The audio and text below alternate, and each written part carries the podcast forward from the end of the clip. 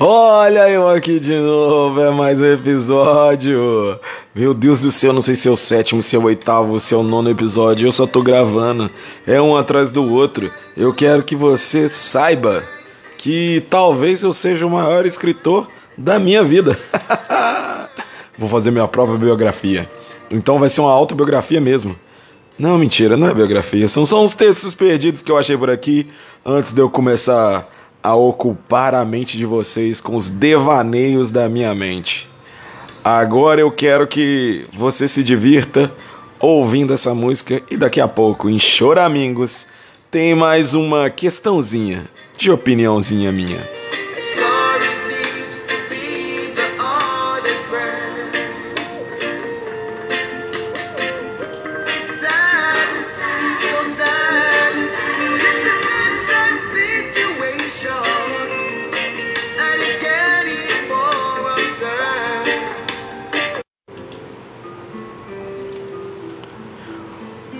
Hoje o texto é. Talvez uma provocação? Vamos descobrir. Autolopithecus maximus.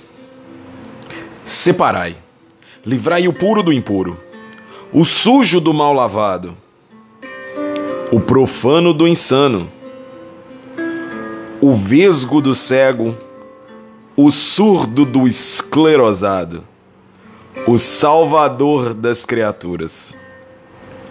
Jogais à direita os bons, no centro os quase bons, e à esquerda, esquerda maldita, lançaremos os comunistas, os marxistas, os lularianos. Os preparados, os inteligentes, as maiores cabeças, sem alusão a certos formatos de crânios avantajados, estão marchando rumo ao topo da sociedade, a mais alta classe social e hierárquica que o ser humano foi capaz de criar. Os Autolopithecus Maximus. Gente fina esse pessoal, viu? Vivem cercados de mordomias. Fiquei sabendo que estão lançando foguetes na Lua. Ou foguetes à Lua? Não sei bem como se escreve. Mandando gente para lá a todo custo. Não é falta de espaço na terra deles, não. É que chegaram à conclusão de que a Lua é culpada de estarmos destruindo tudo aqui na Terra. As fases da Lua têm influência na bondade e na maldade dos seres desse planetinha aqui. E estão indo lá para acabar com isso.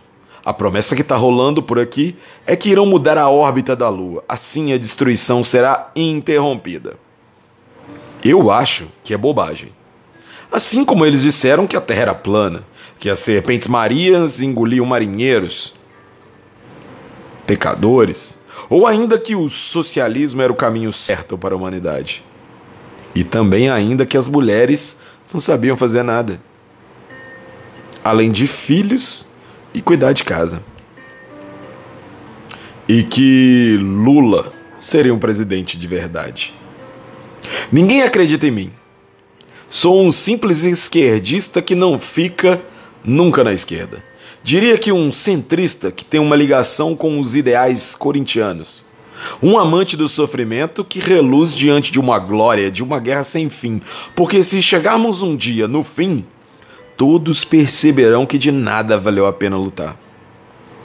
Mas, não fugindo do assunto, eu fiquei sabendo que cada autolopiteco maximusliano tem direito a uma porção de terra incontável, uma imensidão. Não dá nem para saber onde começa e nem como termina. Tudo limpinho, parece até novela mexicana.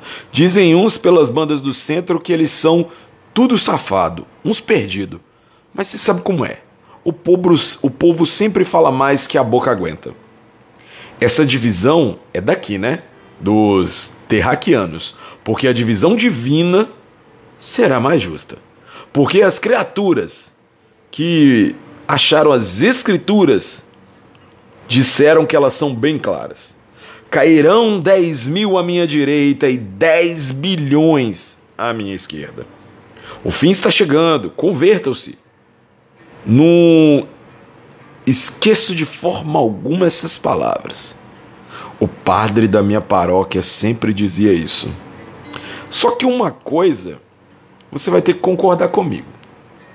O fim do mundo tá longe, viu? Os 10 bilhões à esquerda, eu acho até que tá mais perto. Mas 10 mil à direita? Corretinho? Vai demorar pelo menos mais uns 12 séculos. Minha mãe ficaria revoltada se me ouvisse dizendo uma coisa dessa. Aliás, acho que a sorte que ela não vai ler. Eu estou me transformando num reacionário. E isso não deveria ocorrer. Porque eu não sou esquerdista. Sou filho do sábio que veio sabiar. Cogorjei os cantantes por essas bandas de cá. Onde não há problemas, nem sequer há um dia em que vá os achar. Os sabiás daqui não sabiam de nada que acontecia pelas bandas de lá. Viu? Um verdadeiro direitista, almofadinha que constrói frases bonitinhas que colocam distante da realidade. Ah, meu Deus, somos tão inferiores, incapazes de sermos autolopitecos máximos, que até acho incapaz de merecer a vida. Afinal de contas, meu senhor, o que faria eu com a lua? Por que eu inventaria a bomba atômica? Por que motivo eu ostentaria uma pedra de diamante de 2 quilos no pescoço? Por que motivo eu desmereceria um outro por simplesmente ele não ser eu? Admito, eu não mereço tamanha glória. Prefiro continuar a ser um insignificante uns mínimos burrinhos. Esse é meu povo. Alegre, humilde e de uma dignidade tamanha. Parece que não vale nada, mas aqui é moeda muito interessante. Apesar de eu não ser completo insignificante, os mínimos borrinios liense, eu quero um dia conseguir piorar o suficiente para chegar bem próximo disso. Muito obrigado.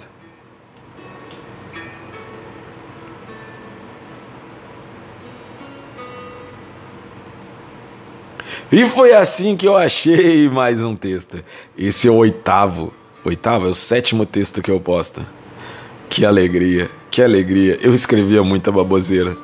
Muita revolução sem revolução nenhuma. Mas foi um prazer ter você aqui de novo. Mais um episódio do Choramingos. Amanhã eu prometo que eu não vou ler nada. Amanhã eu vou falar sobre coisas aleatórias da minha cabeça. Aquele abraço!